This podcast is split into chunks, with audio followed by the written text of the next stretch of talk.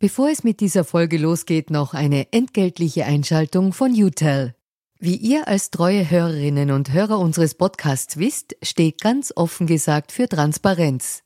Transparenz, Fairness und Ehrlichkeit sind auch für unseren Werbepartner UTEL sehr wichtig. UTEL bietet Cloud-Telefonie und Rufnummern für Unternehmen und lebt das Wort Fairness wirklich. UTEL will nämlich ihre Kundinnen und Kunden durch Service binden und nicht durch Verträge, also sozusagen der Good Guy unter den Kommunikationsdienstleistern. Weitere Infos findet ihr im Internet. Ihr müsst bei der Suche nur den Namen richtig schreiben. Y, zweimal U, hartes T, dann E und L. UTEL eben. Und warum zwei U im Namen? Ganz offen gesagt, das wissen wir auch nicht. Das fragt am besten ein Teammitglied, weil UTEL beantwortet jede Kundenanfrage. Versprochen. Und jetzt zurück zu ganz offen gesagt. Der größte Vorwurf gegen uns politische Journalisten ist der äh, der Nähe. Also ihr in, in Berlin, äh, ihr, ihr hockt doch da immer zusammen im Borchardt und im Einstein und, und sie sitzen doch da auf dem Schoß der Kanzlerin sozusagen. Und, aber es stimmt nicht. Also mhm. äh, tatsächlich sitze ich nie mit der Kanzlerin im Borchardt und auch nicht mit anderen, sondern und ich gehe auch nicht mit Politikern trinken oder saufen, sondern ich versuche wirklich Distanz zu halten, weil das Teil meines Kapitals ist, die Unabhängigkeit. Ich darf nicht Politiker bewundern oder mich darüber freuen, dass sie sich mit mir befassen. Weil sie befassen sich auch nicht mit mir, sondern sie befassen sich mit dem Spiegel, wenn sie mich treffen. Das hat mit mir relativ wenig zu tun, sondern mit dem Medium, für das ich arbeite.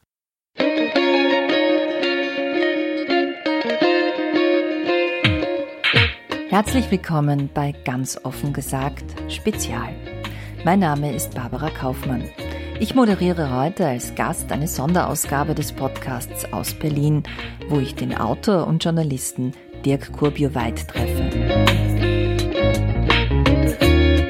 Kurbio-Weid ist seit über 20 Jahren beim Spiegel, war dort stellvertretender Chefredakteur und ist aktuell Gesamtleiter des Hauptstadtbüros in Berlin. Er ist Autor etlicher Sachbücher und Romane, hat zweimal den renommierten Egon Erwin Kisch-Preis für seine Reportagen gewonnen und gilt als einer der profundesten Kenner Angela Merkels.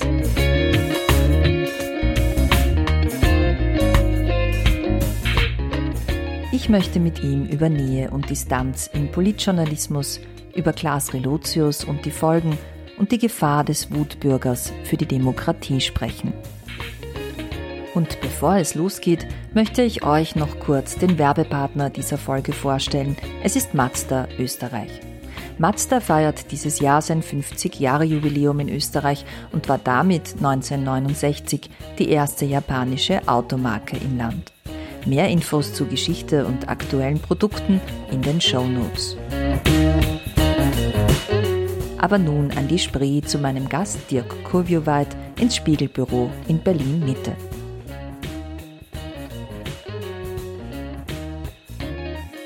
So, hallo und danke, Herr Kurvioweit, dass wir heute bei Ihnen sein dürfen. Ja, vielen Dank, dass Sie gekommen sind. Ich freue mich, dass Sie hier sind. Ich freue mich auch. Ähm, wir haben am Anfang in unserem Podcast immer so eine Transparenzpassage. Das ist nicht so schlecht in einem kleinen Land wie Österreich, wo wir so offenlegen, woher wir uns kennen, warum wir per Du sind, wenn wir per Du sind. Das ist bei uns ganz schnell erledigt. Ich habe Sie das erste Mal im Leben getroffen jetzt gerade und Sie mich auch. Wir sind auch per Sie, deshalb ich habe Ihnen eine Mail geschrieben vor ein paar Tagen und ich kenne Sie als Leserin aus dem Spiegel und Sie kennen mich gar nicht. Also na, ich habe sie natürlich gegoogelt, äh, keine Frage. Wie man das äh, heute macht. Genau, ich wollte ja nicht ganz unvorbereitet sein und jedenfalls wissen, wer kommt. Und deshalb bin ich ein bisschen orientiert. Aber wir haben keine persönliche Verbindung, wie auch immer, uns noch Nein. nie getroffen. Transparenz ist ja überhaupt ein, ein wichtiges Thema für diesen Podcast. Darf ich Sie da gleich was fragen, wie wichtig das in Ihrer Arbeit ist? Also jetzt ein Beispiel. Sie sind verantwortlicher Redakteur. Ich komme zu Ihnen und sage, ich würde gerne ein Porträt schreiben über eine Politikerin. Ich kenne die seit der Volksschule. Ich war mit ihrem Bruder zusammen, damals vor 25 Jahren. Ist das äh, in Ordnung, wenn ich das schreibe? Muss ich das dann offenlegen oder würden Sie es mir entziehen? Wie wichtig ist Ihnen denn, ähm, diese persönlichen Beziehungen offen zu legen? Ja, das ist extrem wichtig, finde ich, weil ich, ich finde, für den politischen Journalismus ist eine der großen Versuchungen die Nähe zur Politik. Und ähm, wenn die Nähe natürlich schon aus der Jugend kommt und, und es dort persönliche Verbindungen gibt, dann glaube ich, sollte man lieber verzichten, darauf zu schreiben, äh, darüber zu schreiben. Aber gut, das ist auch immer eine Frage des Einzelfalls. Äh, es gibt natürlich auch Leute, die haben Verbindung zu anderen, die kommen vielleicht der Person im Porträt, in der Recherche nah und schreiben am Ende mit einem kalten Herzen. So und äh, das gibt's. Das gibt es durchaus. Ich würde das bei mir auch sagen, das ist jetzt nicht ähm, sozusagen die sympathischste oder schönste Eigenschaft, die, die man so haben kann.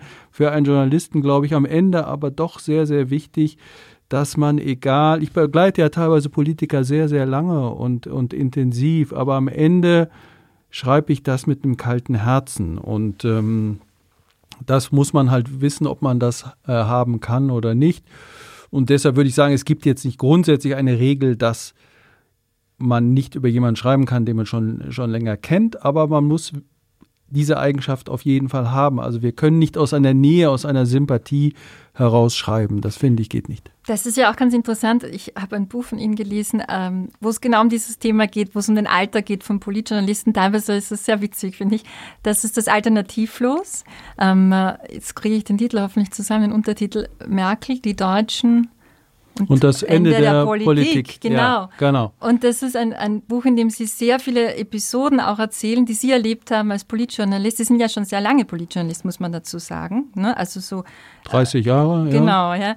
Ähm, da gibt es eine Episode mit Gerhard Schröder, wo man sich eigentlich ganz gut verstanden hat auf einer Party. Und ein paar Jahre später erzählen sie im Buch nicht mehr miteinander gesprochen, also von seiner Seite, weil beleidigt, weil zu kritisch.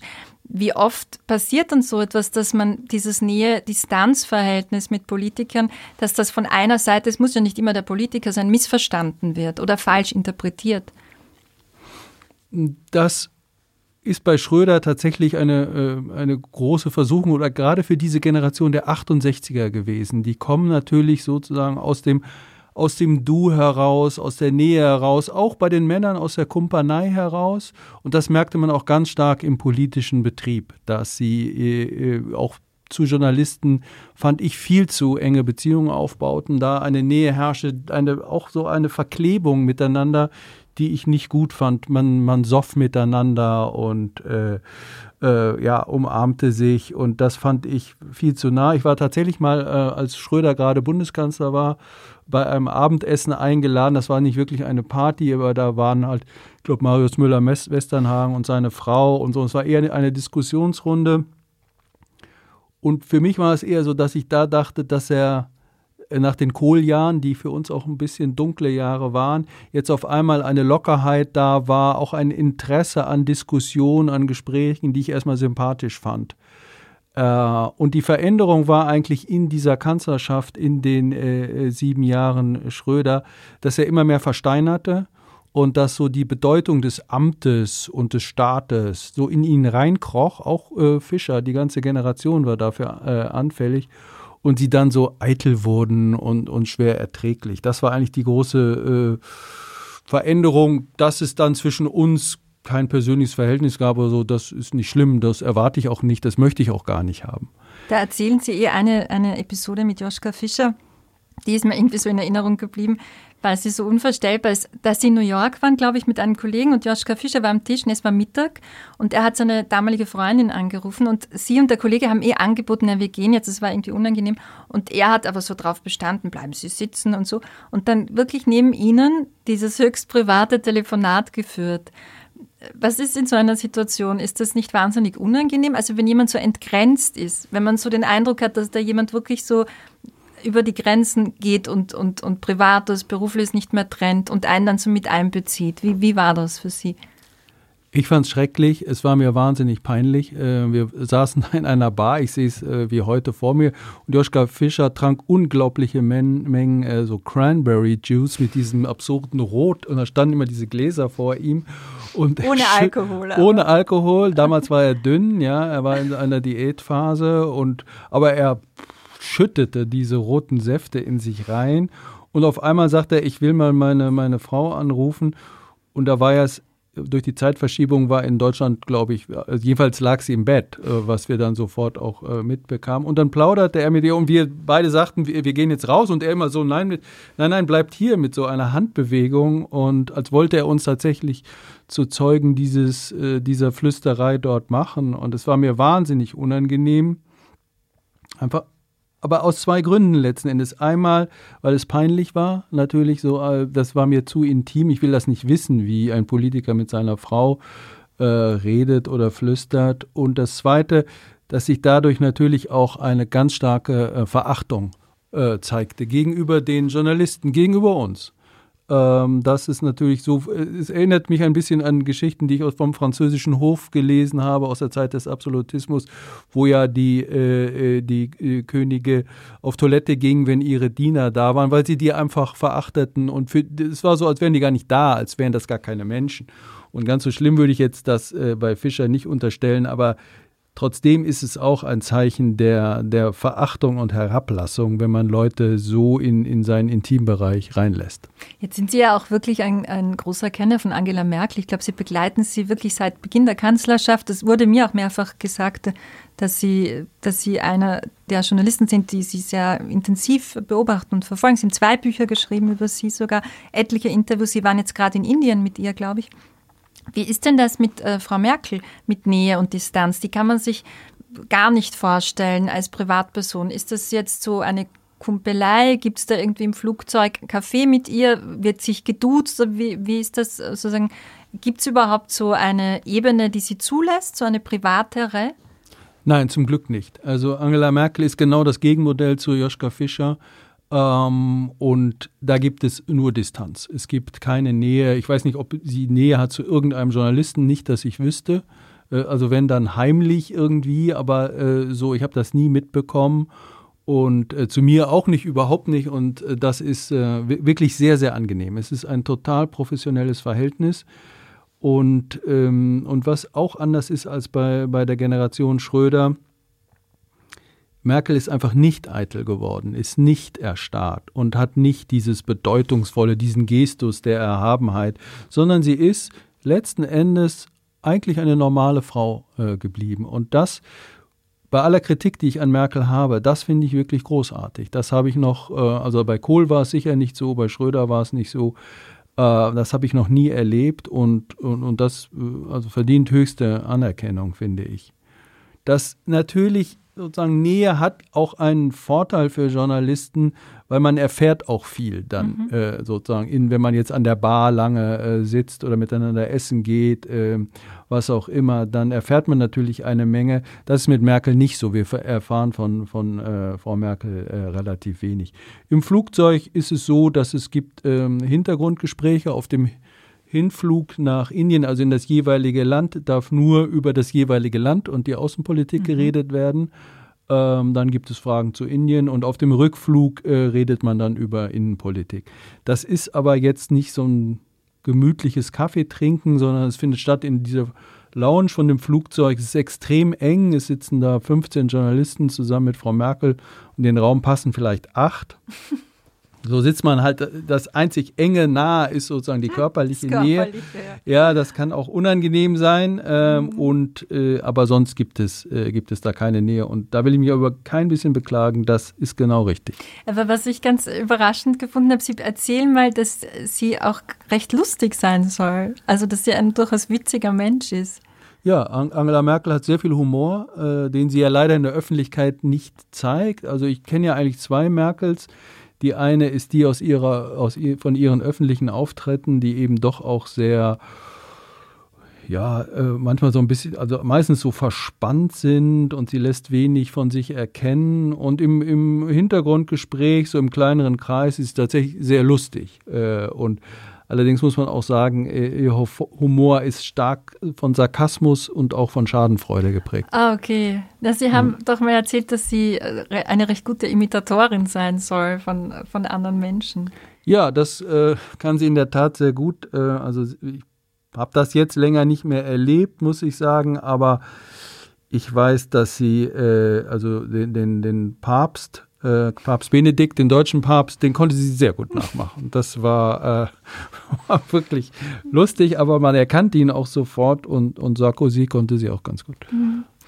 Ähm, es ist ja so, gerade Politjournalisten, habe ich manchmal den Eindruck, machen mehr denn je, auch so durch Social Media, oft unabsichtlich so ein bisschen das Geschäft der Pressesprecher. Ist Ihnen das auch schon aufgefallen? Also mir ist es in Österreich in der Innenpolitik an einer Sache extrem oft aufgefallen äh, in den letzten Jahren. Wir haben ja, äh, wir hatten ja Sebastian Kurz als Kanzler und werden ihn auch wieder als Kanzler bekommen, wie es aussieht. Und äh, Kurz ist ja sehr auf, auf sein Image und auf seine, auf seine Darstellung in der Öffentlichkeit bedacht. Er hat auch einen großen Stab, der sich darum kümmert. Und da gibt es so eine Geschichte, die immer wieder erzählt wurde, eben von, seinem, äh, von seinen Presseleuten, aber dann auch übernommen wurde von Journalisten. Er fliegt Economy. Jetzt hat er das selbst, wurde halt eifrig gepostet äh, von den Leuten rund um Kurz, aber auch von Journalisten, die mit ihm im Flugzeug waren, die dann wirklich Fotos von ihm äh, auf Twitter gestellt haben. Also schaut's, äh, der Kanzler fliegt Economy. Und äh, ich hatte da oft den Eindruck, ob man da nicht sozusagen unabsichtlich oder so ein bisschen das Pressegeschäft der, der Politiker und Politikerinnen mitmacht. Vielleicht auch durch Social Media. Also wie sehen Sie diese, dieses, diese Versuchung da? Ist das eine Falle, wo man reintappt als Journalist? Oder muss man sich da halt immer wieder bewusst machen, das geht jetzt nicht oder das ist keine gute Idee? Ja, ist natürlich die Falle, die uns gestellt wird mhm. und äh, wir, wir müssen da aufpassen und die Versuchung äh, ist da. Aber ich mache zum Beispiel Twitter und sowas nicht. Gar nicht, habe ich gesehen. Ja, ne? gar nicht. Also ich finde es auch wahnsinnig peinlich. Ich kann nicht ein Foto zum Beispiel von mir und der Kanzlerin posten. Das, das finde ich also unerträglich, weil es würde mich ja klein machen, dass ich quasi stolz bin, mit der Bundeskanzlerin äh, reisen zu können oder ihr zu begegnen und das bin ich nicht, das darf ich nicht sein. Also das finde ich äh, unprofessionell und ähm, ich finde auch nicht, dass ich in einer untergeordneten Position bin. Ich habe natürlich hohen Respekt vor dem Amt der Bundeskanzlerin, aber als Journalist, wenn ich mit ihr rede, muss es ein Gespräch auf, auf Augenhöhe sein.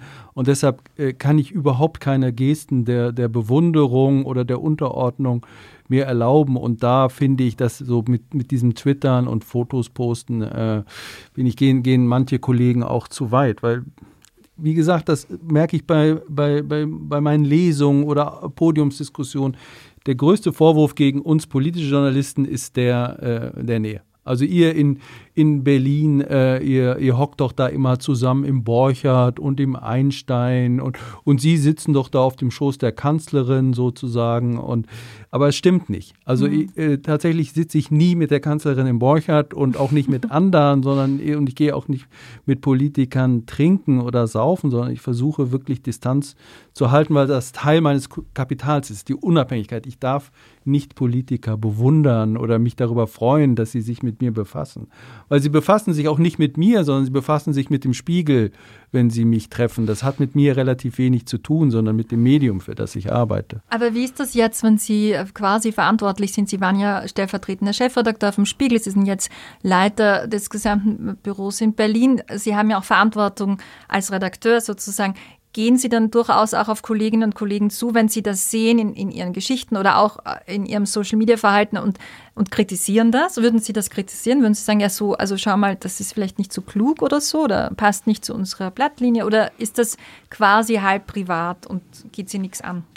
Nein, ich glaube, dass wir das natürlich immer wieder uns anschauen müssen. Welches Verhältnis haben wir zu Politikern und ich kann mich jetzt kein, an kein Gespräch erinnern, wo ich jemanden kritisiert hätte, aber an viele Gespräche, wo wir uns bewusst machen, was passiert eigentlich, äh, wie ist unser Verhältnis zu diesem und jenen, jenem äh, oder jener und wie können wir darüber schreiben und sind wir noch unabhängig genug und so. Ich glaube, dass wir uns dessen immer bewusst sein müssen und darüber reden müssen und das tun wir auch. Ähm, nun ist es ja so, dass wir können ja nicht, nicht jeder hier kann auf eine gewisse Nähe zu Politikern verzichten weil über Nähe kommen ja auch, das sagte ich eben schon, mhm. auch Informationen. Die Geschichten. Also wenn, wenn Sie jetzt überhaupt niemanden hier kennen und kein gutes Verhältnis zu Politikern haben, dann kommen Sie auch nicht an die Nachrichten, die wir als Nachrichtenmagazin brauchen.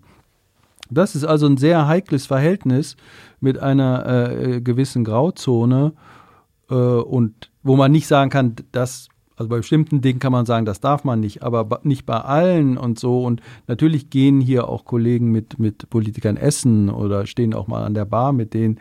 So, das Wichtige ist, dass man sich bewusst ist darüber, wo sind die Gefahren, welche Versuchungen gibt es dabei und dann am Ende, ja, wie gesagt, das Entscheidende ist, wenn ich dann am, am Laptop sitze, ist das kalte Herz, mit dem ich dann äh, schreiben muss. Das heißt, man kann sich duzen und trotzdem genügend Distanz haben im Text.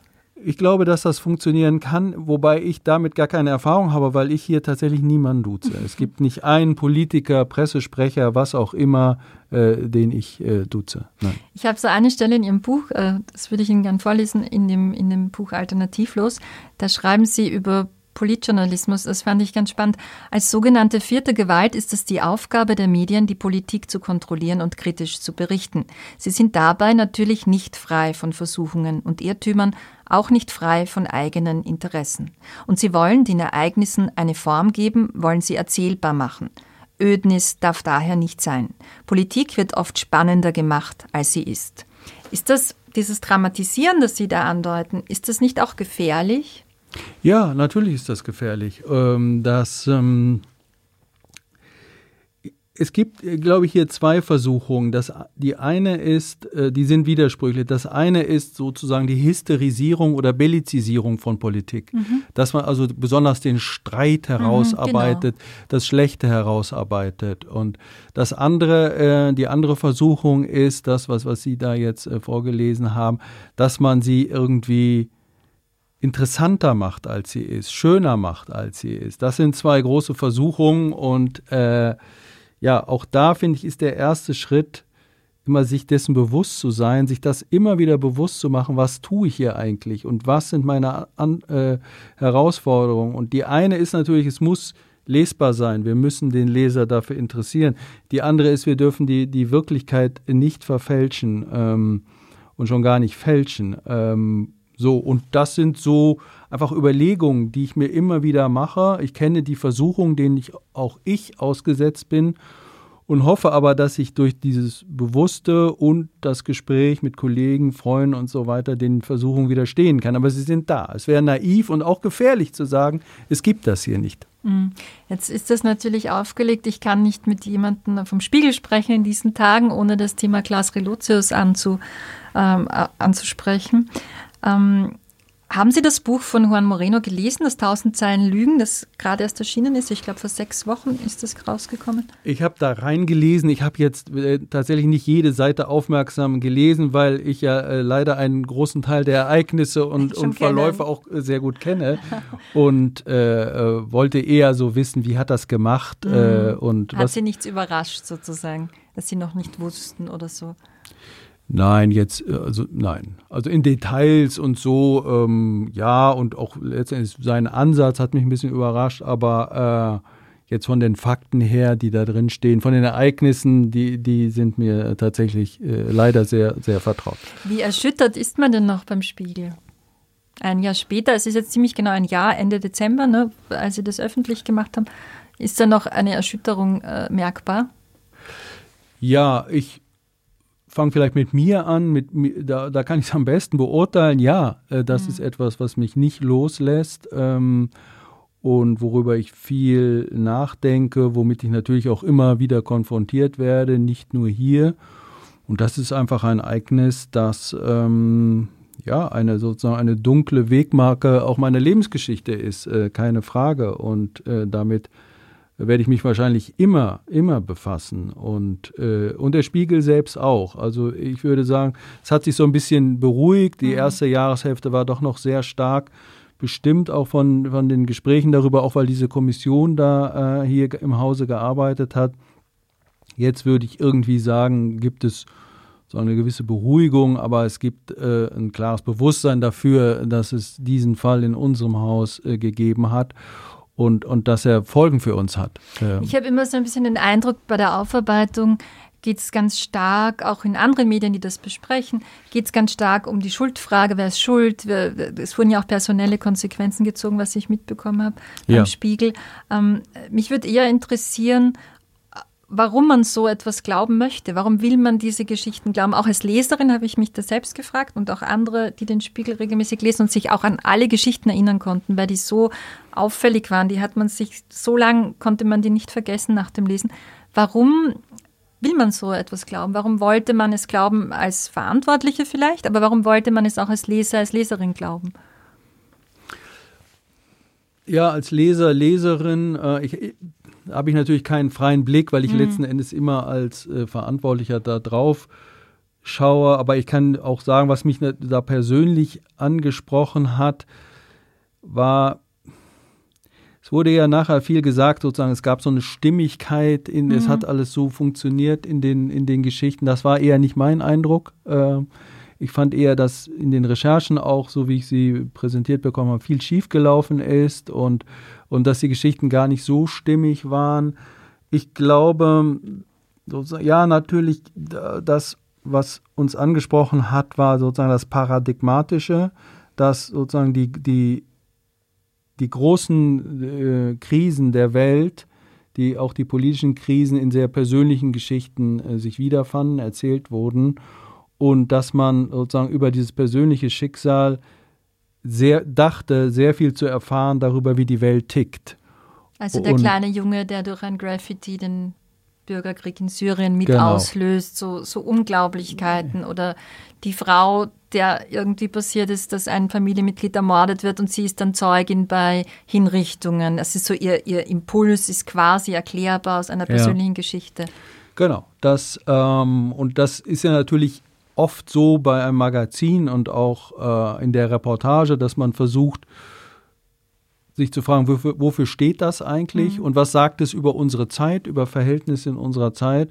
Und da fand ich, das habe ich äh, ja, zu meiner Schande an Relotius geschätzt, letzten Endes, dass er mir Geschichten erzählte, die die großen Themen unserer Zeit, ähm, äh, wie ich dachte, sehr gut illustrierten. So. Aber gab es da auch so, also ich kann jetzt nur aus dem Buch von Juan Moreno zitieren, aber gab es da, oder mich auf das berufen, auch so eine Art Begeisterung für ihn intern? Also hatten Sie auch den Eindruck, Sie waren damals stellvertretender Chefredakteur, ja. ne? Jetzt ist der Spiegel ein sehr großes Haus, also das, da ist man ja zu mehrt in Sitzungen und gab es da, hatten Sie den Eindruck, da gab es dann tatsächlich Kollegen, die auch so aus einer persönlichen Begeisterung ihn sehr gefördert haben, sehr unterstützt haben? War man vielleicht nicht kritisch genug aus dieser Begeisterung heraus oder ist Ihnen das auch wieder zu einfach in der Erklärung? Nein, es gab diese Begeisterung, äh, ohne Frage. Er war, äh, er hatte viele Fans, auch in unserem Haus, mhm. äh, äh keine Frage. Dann haben wir natürlich das Feedback gesehen, die Leserbriefe, wie waren die Reaktionen der Leser. Äh, wir haben die Preise gesehen, die er gewonnen hat und ähm, insofern war da unser Eindruck, der ist für uns ein wertvoller Mann, ein wichtiger Mann, mhm. weil seine Geschichten eine ungeheure Resonanz hatten. Äh, Leserbriefe und auch, klar, wenn, ich, wenn man äh, ähm, äh, sich vorstellte als äh, jemand vom Spiegel beim Abendessen oder so, war, war man relativ schnell bei Relotius, bei den Wirklich? Geschichten, weil die Leute hatten es gelesen, es war hängen geblieben, mhm. sagen diese äh, zum Teil ja fürchterlichen Schicksale, die er beschrieben hat und die Leute redeten darüber und so war eben auch mein Eindruck, ähm, dass auch außerhalb des Kosmos-Spiegel eine große Begeisterung herrscht für diese Geschichten. Und dadurch wurde er natürlich auch wichtig für uns, weil wir wollen ja unsere Leser erreichen. Und, äh, und mein Gefühl war eben immer wieder, aus, auch aus der persönlichen Erfahrung, die Geschichten von Relotius erreichen viele Leser, berühren sie. Und ähm, klar, wir brauchen Leser. Und äh, insofern wurde er dann mit den Jahren auch immer wichtiger für uns. Ich habe etwas gelesen, dass nämlich Sie nach dem Aufliegen der Geschichte auch selbst dazu gesagt haben, ja, jetzt kann man es natürlich leicht sagen im Nachhinein, Sie haben es gleich selbst äh, sozusagen mhm. relativiert, aber dass Sie sich doch mitunter manchmal gedacht haben, das ist mir zu glatt oder es ist mir zu einfach bei manchen Geschichten. Eine leise Skepsis hatten, habe ich das richtig in Erinnerung? Nein, daran kann ich mich nicht erinnern. Ähm, also das würde mich wundern, wenn ich es gesagt hätte tatsächlich. Es war eher mein, ich hatte eher einen gegenteiligen Eindruck, mhm. ähm, dass es war so in, also bei, bei, bei Geschichten von Relotius war es oft so, die waren vielleicht angekündigt für die nächste Woche und dann hieß es aber, na, da gibt es noch Probleme bei der Recherche und so, wir müssen es noch mal zwei Wochen schieben und so. Ah so dass eigentlich mein, ich war eher überrascht darüber, dass es dann hieß, äh, es sei alles so glatt und so, in, in, weil mein Eindruck das nicht war, sondern eher äh, es läuft nicht so glatt. Es gibt mhm. Probleme in der Recherche. Er braucht immer noch, noch ein bisschen mehr Zeit und so, dass ich eher ja, und auch in den Geschichten selbst fand ich, war es ja nicht so glatt. Also mit den beiden Flüchtlingskindern macht er, glaube ich, am Ende eine Reise äh, mit dem Jungen, um mhm. die Schwester zu treffen. Ich weiß es nicht mehr genau. Und dann trifft er sie nicht. Geht schief, genau. Ja, es geht schief. Und so war es eben manchmal mit Guantanamo, will er diesen äh, Häftling dort treffen, aber er kann ihn nicht treffen. Mhm. Äh, er redet mit dem Anwalt. Ich weiß nicht, ob es die Strategie von Relotius war, äh, Fehler äh, einzubauen. sozusagen das alles kompliziert zu machen, Fehler, sozusagen Nichtstimmigkeiten einzubauen. Das wäre natürlich noch besonders listig, ob es jetzt seine Strategie war oder nicht. Aber es hat mein Verhältnis zu seinen Texten stark geprägt. Mhm. Also ich bin nicht auf die Idee gekommen, Mann, ist das alles glatt und bei dem funktioniert ja alles immer so super und so, sondern ich habe eher gespiegelt bekommen einen sehr dornigen Weg zu diesen Geschichten. Und das hat natürlich dann so mein Vertrauen in die Geschichten eher bestärkt. Aha, ja, das so. ist ja auch nicht eigentlich tricky, ne? dass, man, ja. dass man quasi den, das Scheitern auch mit einbaut oder das Fast-Scheitern wie gesagt, ich weiß nicht, ob es seine Strategie war, aber ich, weil er sehr schlau gehandelt hat mit mhm. einer hohen kriminellen Energie ja auch, kann ich mir auch vorstellen, dass er das sozusagen, dass das zum Plan gehörte. So, wir machen, sind mal vorsichtig und so, ähm, aber ich, ich weiß es nicht. Ich, wie gesagt, ich habe nicht mit ihm geredet. Gut, dass Sie das richtig gestellt haben. Ich hatte das wirklich so in Erinnerung und äh, war mir sicher, dass Sie das gesagt haben. Ähm, Jetzt ist es ja so, dass er nicht sehr hilfsbereit war bei der Aufarbeitung, was man mitbekommen hat, sondern sich erst jetzt über die Zeit, über seinen Anwalt zu Wort gemeldet hat und äh, das äh, Buch von Moreno, glaube ich, äh, da vieles kritisiert, es seien einige Fehler darin und das, es, er wird falsch dargestellt. Als Sie das gelesen haben, was haben Sie sich da gedacht? Ist das klug? Ist das auch irgendwo sein Recht? Also quasi jeder hat das Recht darauf, äh, auch ein Fälscher korrekt zitiert oder korrekt beschrieben zu werden? Oder fanden Sie das irgendwie seltsam, dass man sich dann so zu Wort meldet?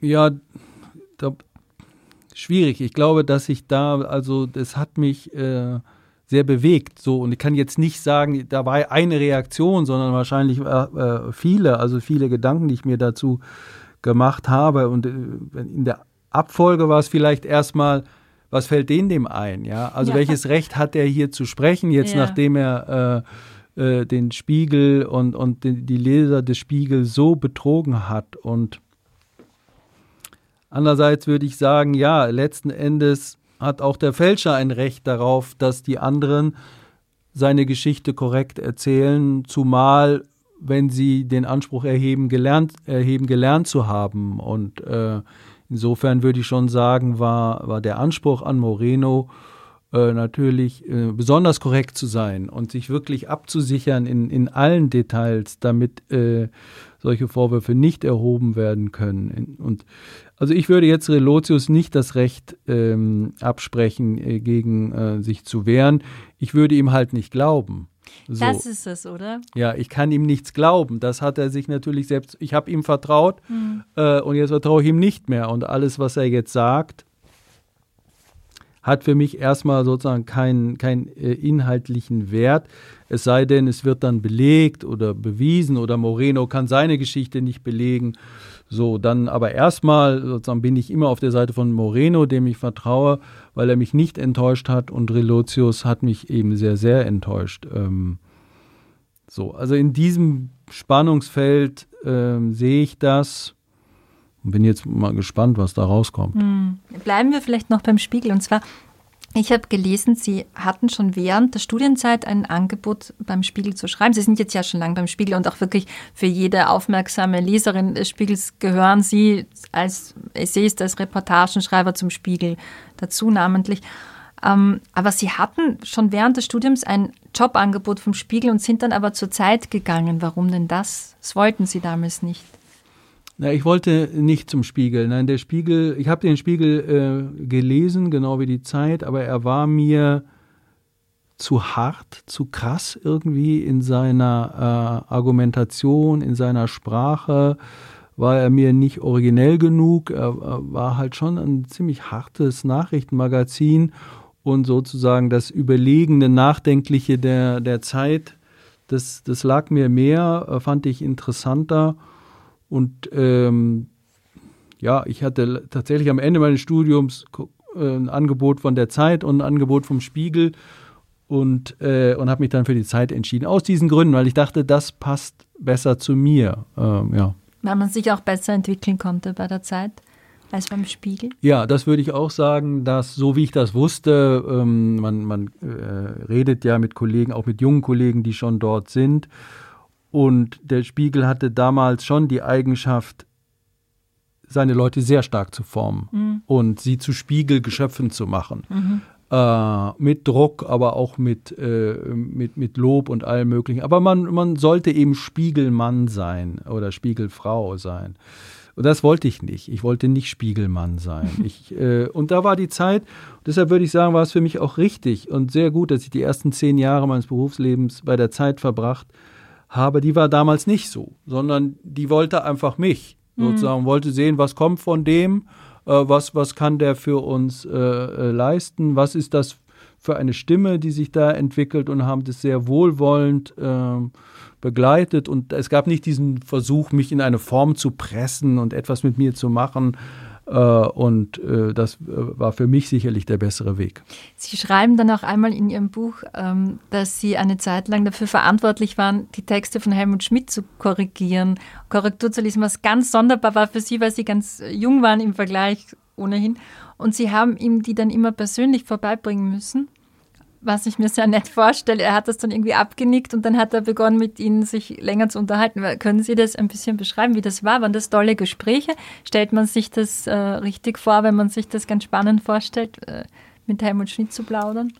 Ja, ich würde sagen, es waren keine Gespräche, aber es war doll. so, äh, es waren Monologe. Es waren Monologe. Ja, es war so, dass ich, naja, ich, ich war ja sehr jung, also ich war ja so, weiß ich nicht, Mitte, Ende 20, als ich dann da war. Ähm, oder vielleicht dann 30, als ich diese Texte von ihm äh, redigiert habe. Und habe das natürlich mit Herzklopfen gemacht, weil äh, Helmut Schmidt war, war natürlich so eine, eine, eine Säule der, der, der deutschen Politik. Und ähm, dann war er auf einmal eben der Herausgeber meines Arbeitgebers. Und trotzdem dachte ich, es ist auch meine Pflicht bei Helmut Schmidt, die Sätze gerade zu ziehen, wenn sie krumm sind. So, weil wir wollen ja, dass die Texte lesbar sind, auch die von Helmut Schmidt, und manche Sätze waren halt krumm. Äh, oder es. Wie hat er da reagiert, wenn man was geändert ja, hat?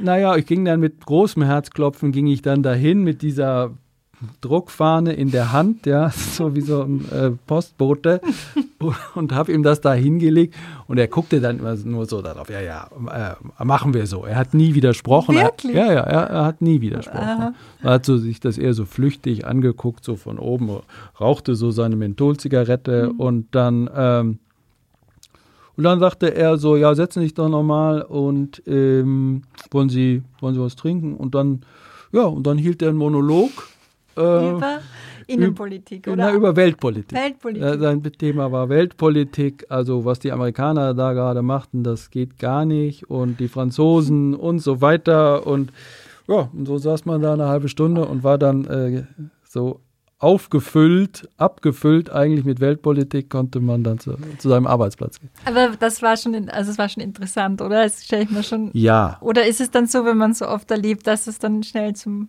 Alltag wird? Und es war nicht so oft, er hat nicht ja. so viel geschrieben. Mhm. Ähm, ich, ich, es war ein paar Mal. Na, letzten Endes, also als ich meine Angst verloren hatte, war es auch interessant. Mhm. Es war auch schön, mit ihm da zu sitzen und ähm, wir hatten eigentlich auch später als, äh, als Spiegelredakteur habe ich ihn ja noch manchmal besucht oder interviewt und ich mochte ihn eigentlich, ja. Das ist, wenn wir nochmal zum äh, Spiegel zurückkehren könnten und zum Stil des Spiegels. Das hat sich ja doch verändert, nehme ich an, seit damals, äh, wo Sie erzählen, es war wirklich so ganz hart geschrieben. Man hat aber trotzdem oft den Eindruck, dass es so einen gewissen Stil gibt, zu schreiben, den es beim Spiegel, der sich durch alle Geschichten durchzieht. Wissen Sie, was ich meine? Also so eine, eine gewisse Art, eine Geschichte zu erzählen. Ist dieser Eindruck, täuscht dieser Eindruck oder ist es tatsächlich so, dass es quasi, dass man quasi sagt, man soll sich an gewissen äh, sprachlich orientieren, an gewissen Dingen oder gewissen Standards oder dass es vielleicht ein paar äh, Autoren, Autorinnen gibt und sich der Rest daran orientiert? Oder haben Sie das noch nie gehört, dass man das Gefühl hat, der Spiegel ist so aus einem gegossen? Ja, doch, das ähm, höre ich natürlich immer wieder. Manchmal wundere ich mich darüber, weil ich glaube, es hat sich wirklich viel verändert, auch durch die Reporter, die dann alle eingestellt wurden. Und trotzdem glaube ich, äh, gibt es natürlich eine Angleichung durch Vorbild. So, mhm, dass, schon, ne? dass sich die Leute schon abgucken, was machen bestimmte Leute dort, äh, die sie schätzen und dass man sich äh, so ein bisschen da äh, anpasst. Zum Beispiel früher bei der Süddeutschen Zeitung gab es einen wunderbaren Reporter, äh, Her Herbert Riel-Heise, der einen bestimmten Stil hatte, so ironisch suchend und so. Und den kann man in den letzten Spurenelementen, er, ist leider schon lange tot, in, in, in letzten Spurenelementen merkt man es immer noch in der Süddeutschen Zeitung. Ich kann das, glaube ich, bei dem Spiegel nicht so gut erkennen, was es ist, weil ich halt von innen da rein äh, schaue. Aber ich kann mir gut vorstellen und kriege das ja auch oft gesagt, dass es das beim Spiegel auch gibt, ja. Dass es so einen gewissen Ton gibt. Ja, es gibt noch, also ich musste das heute fragen, wenn ich Sie hier sitzen habe. Es gab eine Geschichte, letztes Jahr war das 2018, über Österreich, eine zehnseitige Reportage im Spiegel. Ähm, ich glaube, es war anlässlich des EU-Ratsvorsitzes. Aber es ging natürlich auch um die Veränderung in Österreich wegen der Mitte-Rechts-Regierung. Und das war eine sehr interessante Geschichte, die war eben zehn Seiten, glaube ich, neun oder zehn Seiten. Und es kam eine einzige Frau vor im Interview und alles andere waren Männer. Also das heißt, alle Intellektuellen, alle Autoren, alle, auch Politiker, die vorkamen, alles Männer, eine Frau. Das hat für relativ viel Aufregung gesagt, auch bei mir persönlich, weil ich das wirklich nicht verstanden habe. Und Sie waren ja damals stellvertretender Chefredakteur noch. Jetzt weiß ich nicht, wie die Usancen sind beim Spiegel, ob man da über alles drüber schaut oder ob man sagt, naja, das wird schon passen oder so. Aber ähm, wie kann sowas passieren 2018? Oder ist das, ist das egal? Ich, ich kann mich nämlich sogar erinnern, dass ich bei Ihnen einmal in einer Diskussion gehört habe, dass Sie sich sogar eine Quote in Redaktion vorstellen könnten, weil der Blick auf Politik ein sehr männlicher ist. Wie kann sowas passieren? Verstehen Sie, dass man sich da ärgert als, als Leserin, aber auch ja, natürlich verstehe ich das. Es war auch ähm, in der Redaktion umstritten. Der Text mhm. wurde auch dafür äh, kritisiert, äh, dass dass, zu, ähm, dass kaum Frauen vorkommen. Also ich, ich kann mich an keine einzige erinnern, aber wenn Sie sagen, es kam. Anneliese Rohrer, es war ah, ja, eine Journalistin, okay. kam ja, vorher. Ja. Auf den Fotos war keine Frau zu ja, sehen. Ja. Ich, ich weiß ehrlich gesagt nicht genau, was da passiert ist. Ähm, warum das so war. Ähm, ich, ich weiß noch nicht mal, ob wir sozusagen vor Drucklegung darüber geredet haben. Es war jedenfalls so, dass die Recherche einfach so gelaufen war. Mhm. Und wir das dann akzeptiert haben, dass sie, ich glaube, es war auch auf Termin und so, und jetzt konnte man nicht nochmal losfahren. Gleichwohl würde ich sagen, dass das sicherlich kein Ruhmesblatt für, für uns war und ähm, das aber dann eben auch eine heilsame Wirkung äh, hatte, dass ich äh, mir nicht vorstellen kann, dass es nochmal so liefe. Und auch für mich persönlich klar ist, dass, äh, dass äh, man natürlich nicht nur in eine Männerwelt blicken kann, weil es dann auch das falsche Ergebnis ergibt, weil natürlich es keine reinen Männerwelten gibt, äh, außer vielleicht in, äh, weiß ich nicht, bei der Formel 1 oder wo auch immer. Ja, so. Ähm, aber ja. sowas sollte nicht vorkommen eigentlich. Nein, ich finde, also bei, natürlich, wenn, wir, wenn Sie eine Zwei-Seiten-Geschichte haben und so und haben zwei, drei Protagonisten oder Leute, dann, wenn dann, also wir wollen ja nicht in jedem Text eine Quote erfüllen. So, da, wenn dann eben kein Mann oder keine Frau dabei ist, sondern nur ein Geschlecht, ja, das ist äh, wirklich äh, akzeptabel. Ich finde, bei einer so langen Recherche und auf zehn Seiten äh, hätte das anders gemischt sein müssen. Ja.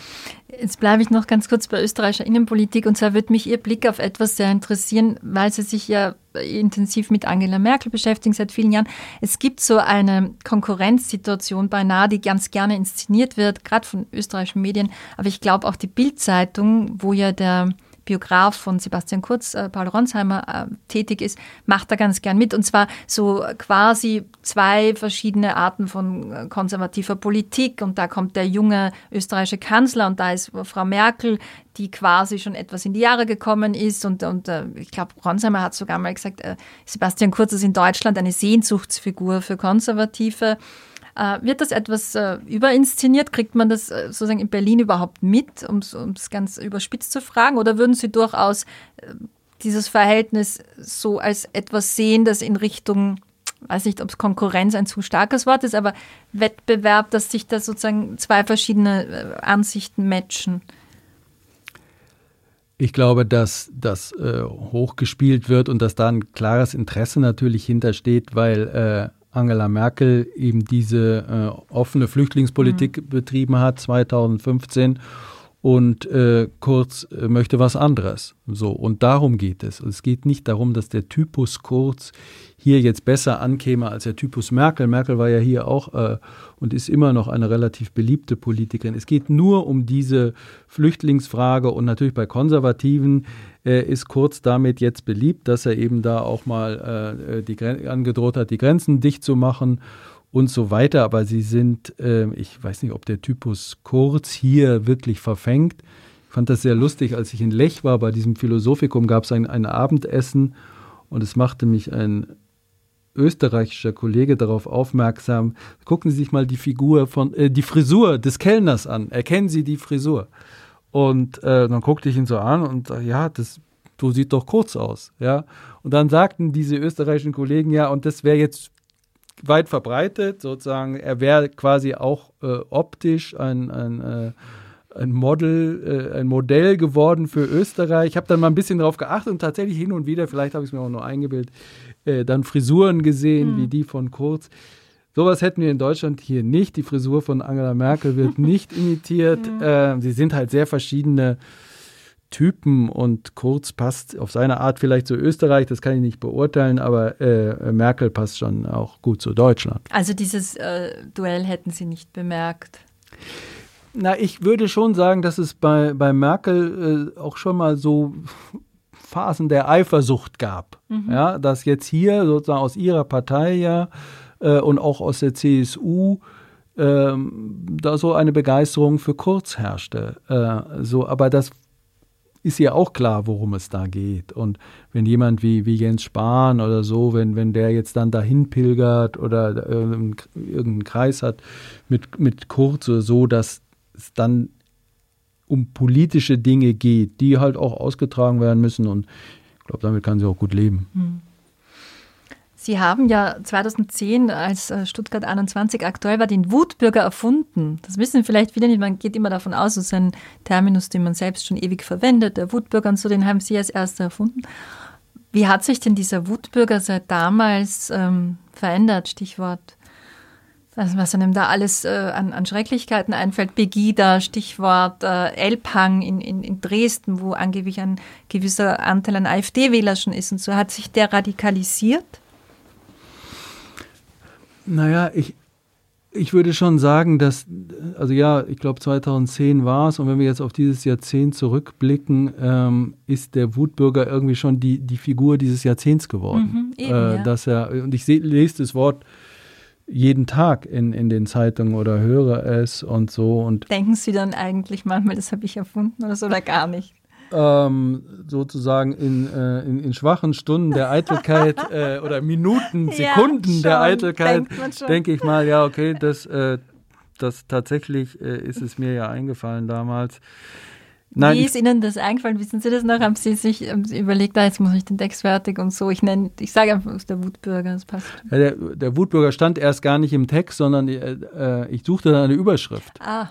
Und, äh, und dann fiel mir diese äh, sozusagen diese Zuspitzung äh, oder sozusagen die, die, Verdichtung auf, auf dieses Wort ein. Dann habe ich es auch in den Text reingeschrieben. Aber es, äh, ich finde, für mich persönlich ist es so, dass ich teilweise denke oder denke, ja, also es ist schon die ähm, die Figur des Jahrzehnts geworden, eben durch die AfD. Mhm. Und meine, wir haben ja auch regierende Wutbürger letzten Endes durch Trump mhm. und, äh, und es ist so viel Wut ja auch jetzt in der demokratischen Welt. Und das finde ich, würde ich schon sagen, ist eine neue Entwicklung, was ich selbst nicht so schön finde, wo ich aber eine gewisse Verantwortung auch trage, ist, dass es ja auch oft was Diffamierendes hat. Mhm. Und dass sozusagen in jedem Protest, der jetzt geäußert wird, wird jetzt auch der Wutbürger gesehen und so. Und da wird natürlich, auch wenn ein Begriff gerade sich so verbreitet, auch sehr viel so zusammengefasst, äh, was vielleicht gar nicht zusammengehört. Und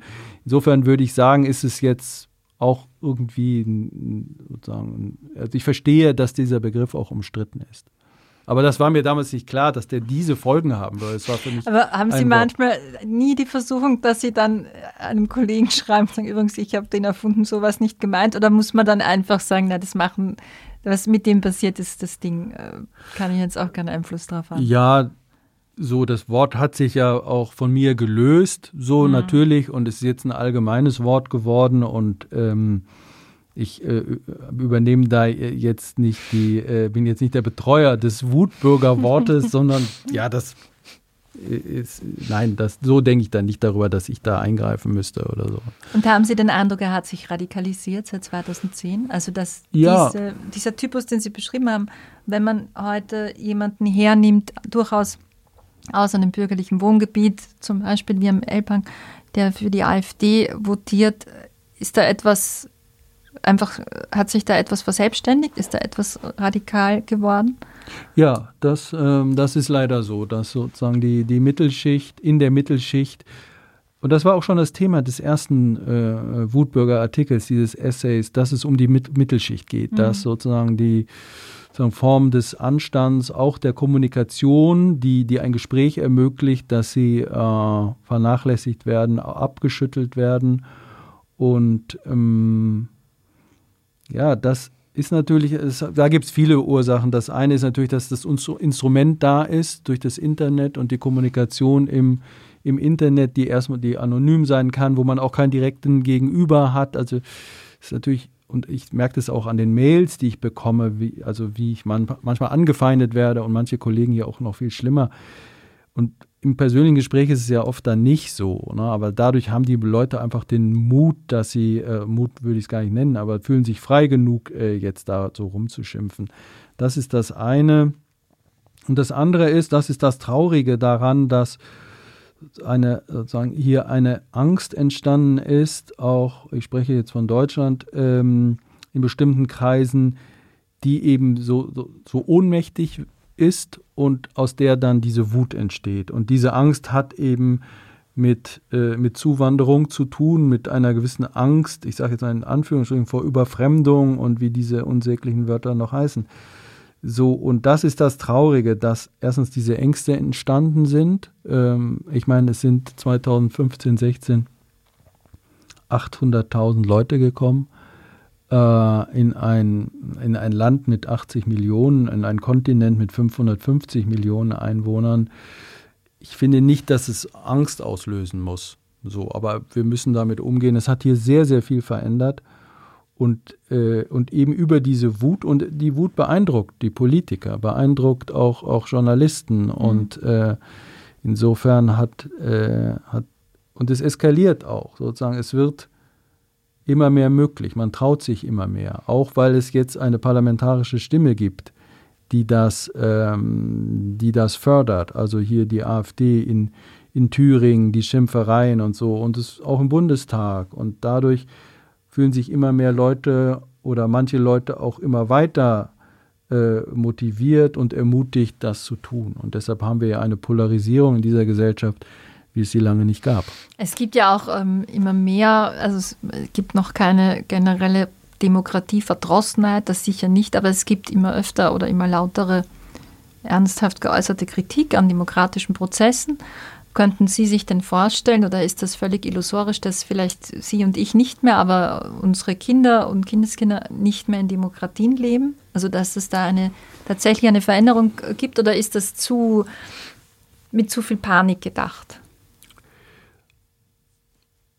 Es ist, ähm, es kommt darauf an, wie, also Panik habe ich da nicht, aber der Gedanke ist da und er war nie da. Das ist letztendlich das Neue, was in den letzten äh, Jahren hier entstanden ist, dass, dass wir so oder ich mir auch so sicher war, dass Demokratie ist da, mhm. ist quasi tatsächlich das Ende der Geschichte, jedenfalls für den Westen.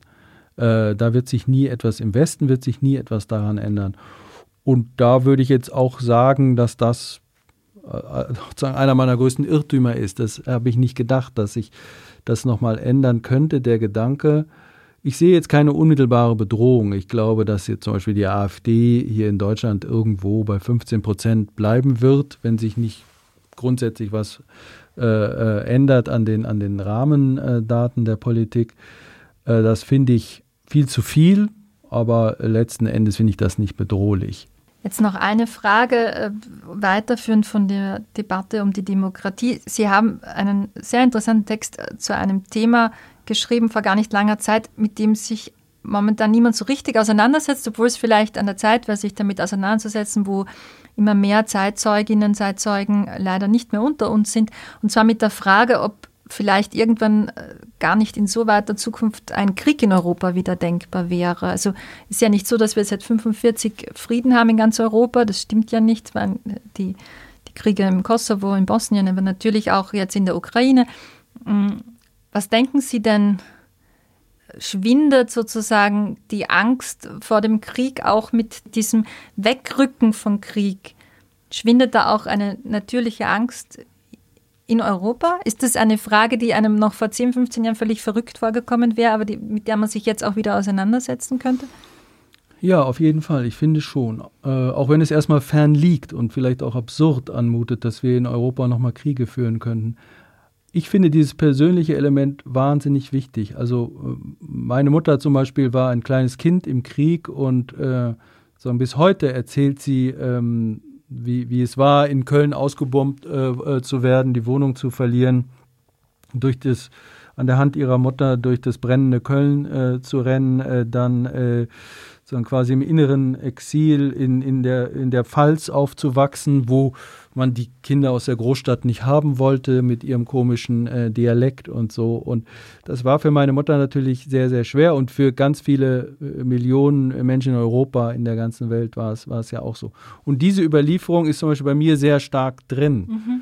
Äh, weil so. sie ihre Mutter ihnen weil, aber auch erzählt ja, hat. Weil meine ne? Mutter es mir immer erzählt hat. So, jetzt hat sie es auch ihren Enkeln erzählt, da ist es schon ein bisschen weiter weg und so. Und ich kann aus meiner persönlichen Erfahrung meinen Kindern jetzt das auch nicht mitgeben, mhm. sondern ich kann ihnen anderes, auf eine andere Art ein Bewusstsein dafür geben, aber es ist nicht so intensiv wie das, was ich selbst äh, mit meiner Mutter erlebt habe, mit meinem Vater auch. So, das ist das eine. Da, das ist schwierig. Ne? Also die, sozusagen die Angst, der, ich glaube, dass was Krieg am besten verhindert, ist die Angst vor dem Krieg. Mhm. So, und die, wenn die eine persönliche Dimension hat, wie es bei mir noch war, über meine Mutter, ihre ständigen äh, Erzählungen, ich meine jetzt nicht zum Überdruss oder dass sie nur quasi vom Krieg erzählt hat, aber es war, es war für sie einfach ein großes Thema. Und ähm, so, das ist jetzt, das fällt weg. Äh, und immer, der Krieg rückt immer weiter weg. Das andere ist, dass sich so bestimmte Paradigmen einfach äh, ändern, die Krieg verhindert haben. So hatten wir in Europa im Lange eine Entwicklung hin zu einer europäischen Einheit, äh, so dass, dass einer äh, Europäischen Union auch, die auch von Politikern gemacht wurden, interessanterweise natürlich, äh, die den Krieg auch erlebt haben. Also Helmut Kohl, mhm. Der äh, ähm, auch ein Kind war im Krieg, der einen Bruder verloren hat äh, im, im Krieg so Mitterrand und, und andere, die wollten eben noch ein, ein Europa bauen. So, jetzt haben wir auch Politiker, die das auch schon nicht mehr erlebt haben. Wir haben sozusagen eine Rückbesinnung auf Nation. Und es ist noch nicht klar, ob wir zu einem guten Nationenbegriff kommen oder ob es wieder platter Nationalismus wird, was wir zum Teil auch schon sehen. So. Oder auch Politiker, die ganz äh, ungeniert auch wieder so eine sehr martialische Rhetorik haben, oder? Also ja. das kommt ja immer wieder vor. Das ist ja, da wird ja kokettiert mit Bildern, die durchaus was Kriegerisches haben. Genau, und wir haben so eine Definition des anderen wieder. Hm. Ja, also das, was auch wie im Inneren passiert, so der Migrant ist der andere. Er hm. gehört erstmal nicht dazu, den kann man wegschicken nach Anatolien und was auch immer hier so an, an, an Schmähungen gefallen ist und an, an Verwünschungen. So, und da, das macht mir auch Sorge, so dass, dass das so zurückkehrt, so, so, ein, so ein harter Umgang oder ein harter Blick auf den Menschen. Mhm. So, das ist auch eine Veränderung, die tendenziell in Richtung Krieg weist oder einen Krieg begünstigt. Und würde ich das auch auf keinen Fall hysterisieren wollen und habe da jetzt auch keine konkreten Ängste.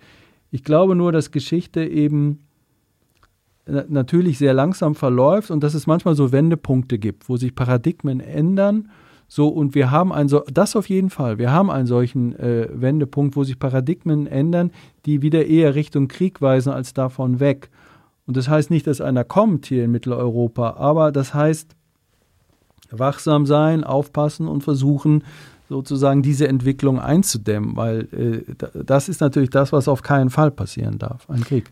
Sehen Sie da auch Parallelen? Jetzt komme ich am Ende unseres Gesprächs äh, auch äh, zu, eigentlich wieder zum Anfang, zu Ihnen, zum Schreiben. Ähm, Sie schreiben ja nicht nur Essays und Reportagen, Sie schreiben wahnsinnig viele Bücher, habe ich gesehen. Ich war echt total verblüfft, weil ich kenne drei Romane von Ihnen, aber es sind jetzt äh, schon acht und es kommt jetzt der neunte im Februar der sich ähm, auch mit einem nicht so schönen Thema auseinandersetzt, und zwar mit dem Leben äh, des Serienmörders Fritz Hamann. Und da jetzt meine Frage quasi, damit wir diesen Bogen finden ins Jetzt. Sehen Sie, jetzt haben Sie sich mit der Zeit, in der er gelebt hat, sehr intensiv auseinandergesetzt. Das waren die späten 1920er Jahre, die frühen. Die frühen 23, 24. 20, ah, mhm. ähm, sehen Sie da Parallelen zu heute? Gibt es da aus der Zeit Parallelen, die Sie gefunden haben oder gar nicht, wenn Sie sagen, nein, muss man sich keine Sorgen machen? Naja, ich, ich glaube, sozusagen das Gemetzel, das hat mich jetzt gar nicht interessiert. Mhm. Äh, Hamann hat, man weiß es nicht genau, aber wahrscheinlich um die 30 Jungs Och. umgebracht in, in zwei Jahren. Haben Sie äh, diese Berichte sich durchgelesen? Ja. Oh, das das ja. könnte ich zum Beispiel nicht. Das habe ich mal versucht, aber das ging echt gar nicht. Das ja, das ist auch furchtbar, aber ich musste das natürlich wissen, ähm, um, um diesen Roman schreiben zu können. Mhm. Was mich daran interessiert hat, letzten Endes fasziniert hat, war, dass es eine junge Demokratie war,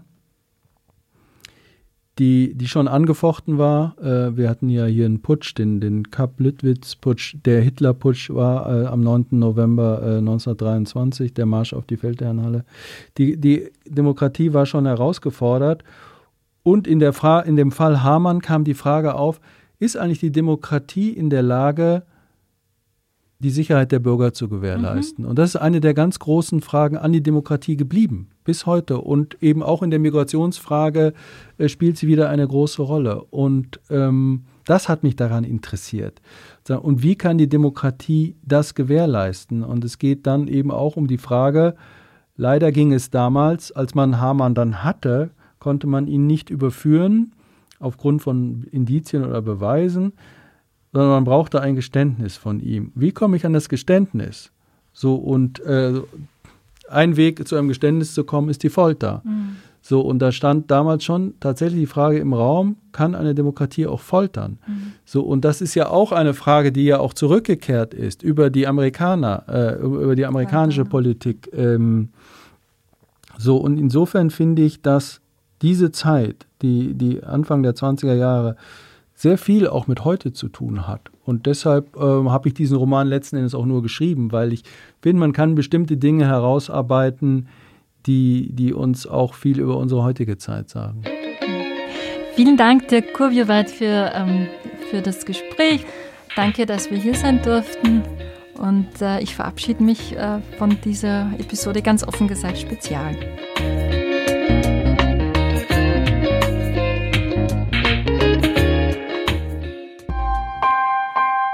Missing Link